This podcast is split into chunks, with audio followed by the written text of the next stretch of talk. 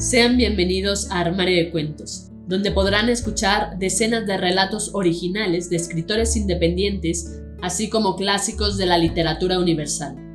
Sin más dilación, comenzamos.